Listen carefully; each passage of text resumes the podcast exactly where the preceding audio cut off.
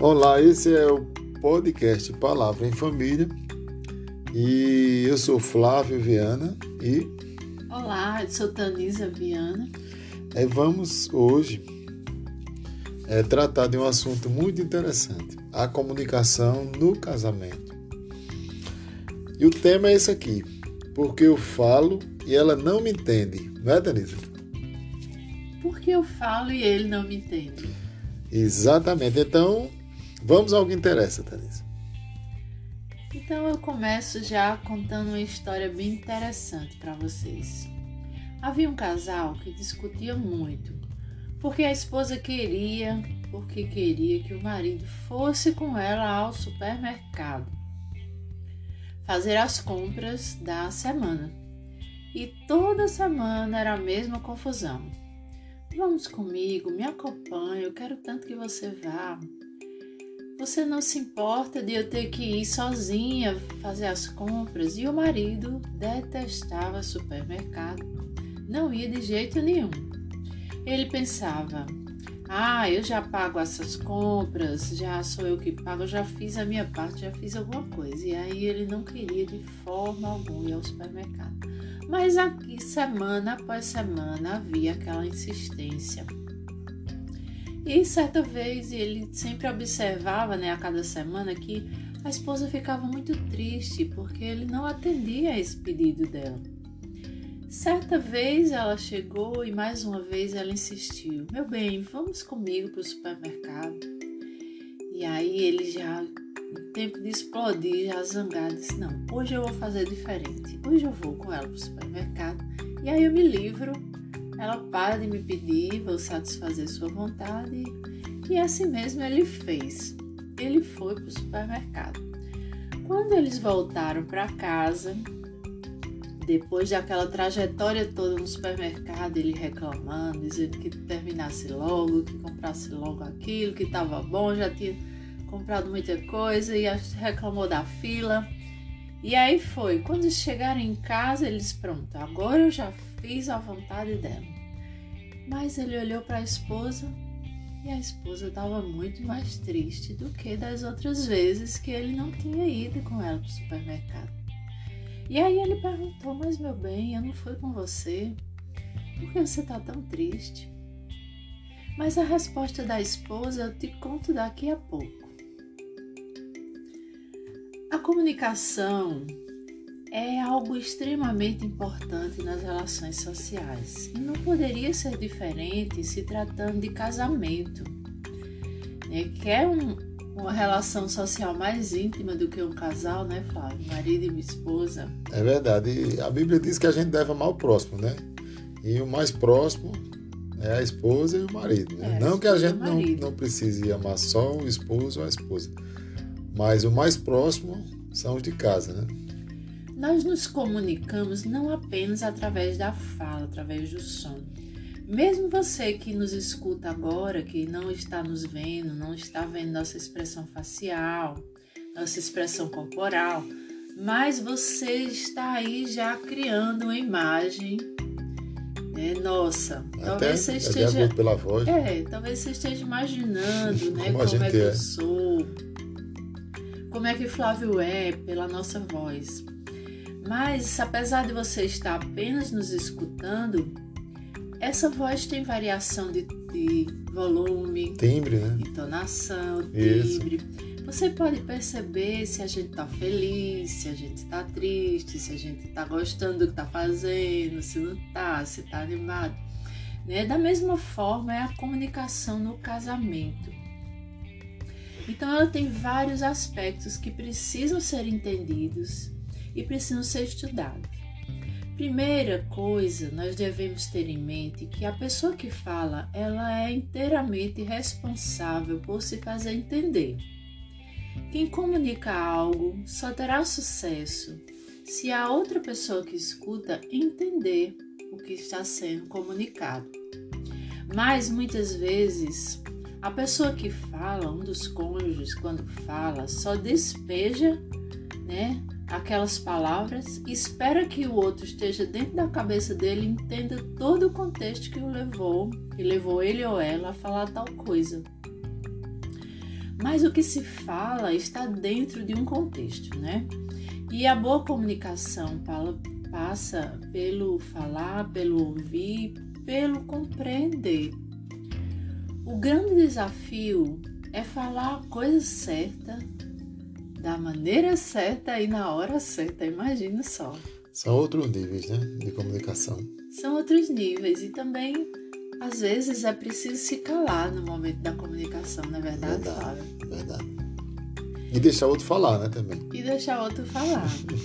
e saber ouvir. Saber, saber ouvir, ouvir, exatamente. É um, é um passo extremamente importante na comunicação do casal. Então, o casal precisa entender que há diferenças entre um homem e uma mulher. E aí cada um tentar se colocar no lugar do outro, na posição do outro. A mulher fala mais com o objetivo de construir um relacionamento. Enquanto que o homem, ele é bem mais objetivo e fala para resolver problemas. Enquanto a mulher fala o que ela está sentindo, o homem fala apenas o que ele está pensando. E se você quer ter uma comunicação profunda com seu cônjuge, não aquela comunicação superficial do dia a dia, se coloque no lugar do outro e principalmente escute. O Tanis, e isso aí que você falou é muito importante a gente saber separar e saber que o outro é diferente, né? Que o homem é diferente da mulher, né? É a forma como ele enxerga o mundo, a forma como ele processa o que ele está ouvindo. E como ela também é, enxerga o E a mulher também, a tá mulher tá chega a ser mais detalhista, não é? Ela vê os mínimos detalhes. Já o homem quer normalmente quer resolver tudo mais rápido. Então, é mais então, objetivo. Mais objetivo. Então é necessário o primeiro ponto, né? Para poder ajudar a gente, né? Porque a gente está aqui também aprendendo, né? É importante a gente saber como o outro enxerga, a forma como o outro pode ouvir uma mensagem né? E também a questão do ouvir, como você falou. A palavra de Deus nos orienta. Lá em Tiago, capítulo 1, verso 19, ele, a palavra nos ensina que nós devemos ser lentos para falar e rápidos para ouvir. Verdade. Né? Basta olhar para nossa como é que Deus nos fez, como é que Deus fez o nosso corpo. Ele nos deu duas orelhas, dois ouvidos, né? dois ouvidos, e apenas uma boca. É verdade. Então precisamos ouvir mais. Né? É. Mas lembre-se que até escutando você está comunicando algo ao seu cônjuge. Por exemplo, o seu interesse no outro. Porque esse silêncio também pode ter mais de um significado. Com o silêncio, você pode comunicar que você está interessado em ouvir, que você precisa entender o que o outro está querendo comunicar. Mas com o silêncio você também pode comunicar que você é indiferente àquela pessoa. Que não lhe interessa de forma alguma, que você não vai nem perder tempo interagindo com o outro. Pode significar, pode significar o Pode né? significar. Né? Pode. É. Então é preciso entender a hora certa desse silêncio para não, não fazer uma comunicação errada através desse silêncio. e isso é motivo de discussão. Verdade. Outra coisa assim que nos chama muito a atenção a gente conversando é que a questão da, da conversa de você dialogar com seu cônjuge com o celular na mão. Um falando e outro olhando para o celular. Isso é, no mínimo, uma falta de educação. Pode até acontecer de você estar ouvindo uma mensagem e o outro chegar, né, Flávio? E você ter que concluir aquela mensagem, mas isso não pode se tornar algo constante. Verdade. Porque a rede social, que pode ser usada de uma forma maravilhosa, tem se tornado também um obstáculo, muitas vezes, para a comunicação do casal. Outro ponto importante é seja claro no que você quer falar, no que você quer comunicar.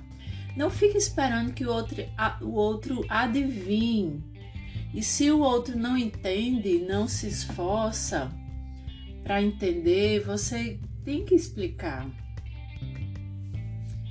Explicar, porque lembre-se, nós falamos aqui no início que a pessoa que comunica, ele é responsável, ele tem a responsabilidade de fazer com que o outro entenda o que ele está querendo comunicar, o que a pessoa está querendo comunicar. É como uma história bem interessante de uma mulher no supermercado, ou no supermercado não, uma, uma mulher que foi ao cabeleireiro e ela chegou em casa toda arrumada, toda bonitona. O marido olhou para ela e disse: Meu bem, e aí? Jogava o cabelo para um lado, jogava para o outro. E o marido disse: Vamos jantar, eu tô com fome. Daqui a pouco ela foi de novo para perto dele. O que é que você acha? Aí rodou para cá, rodou para lá. E, o que é que você tem? Tá com o pescoço doendo? Tá com dor no pescoço? E fez de tudo aquela mulher. E aquele marido não notou que ela tinha ido ao cabeleireiro. E ela ficou chateada e não botou o jantar na mesa, não quis jantar e não disse o que era. E ele ficou com raiva porque não teve jantar e dormiram separados. No outro dia passaram o dia brigando e essa briga foi virando uma bola de neve, foi aumentando e apareceu uma coisa, outra, outra por falta de comunicação.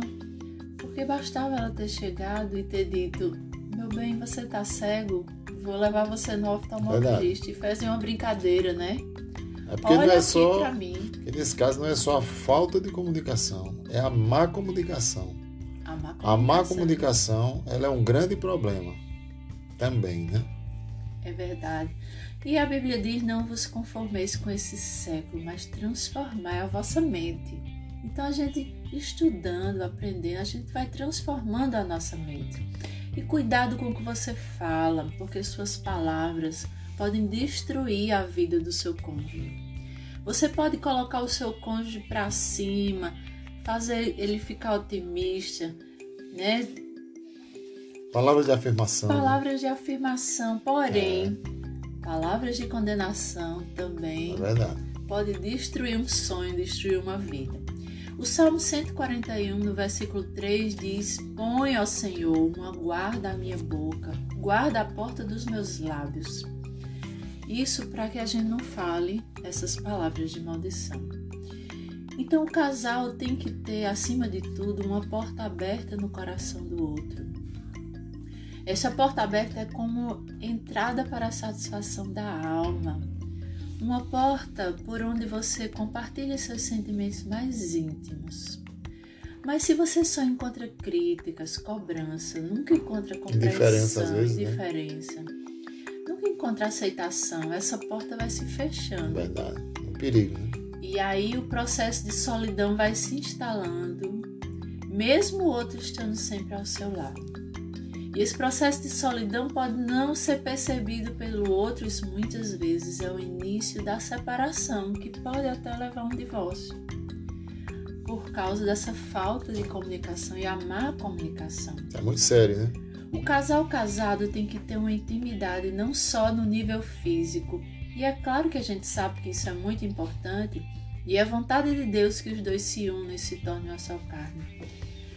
Mas, porém, muito mais profundo do que isso, e tão importante quanto, é a intimidade da alma, que leva cada um a se sentir livre perto do outro para compartilhar seus pensamentos mais secretos Cuide e se esforce. Se esforce para cuidar da comunicação em seu casamento e manter a porta do coração do outro sempre aberta e ansiosa por ter uma comunicação com você. Então, voltando àquela historinha do início que a gente né? contou, né? Aquela mulher chamou mil vezes aquele marido para ir ao supermercado. E ele foi. E lá ele, da maneira dele, Conseguiram os dois fazer as compras juntos e quando chegou em casa ela estava mais triste do que antes. E ele perguntou por que, se eu fui com você, por quê? Então ela respondeu para ele: Eu não queria que você fosse comigo ao supermercado. Na verdade, eu queria que você desejasse comigo ao supermercado.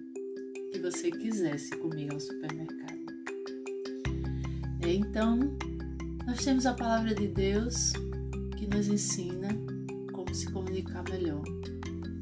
Amar ao próximo como a si mesmo, esse é um princípio básico que Deus deixou e que faz a gente se colocar no lugar do outro e melhorar nossos níveis de comunicação.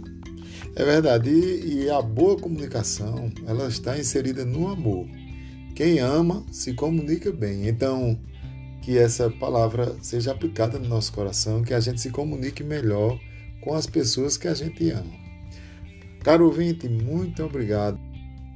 Até o próximo episódio do podcast Palavra em Família.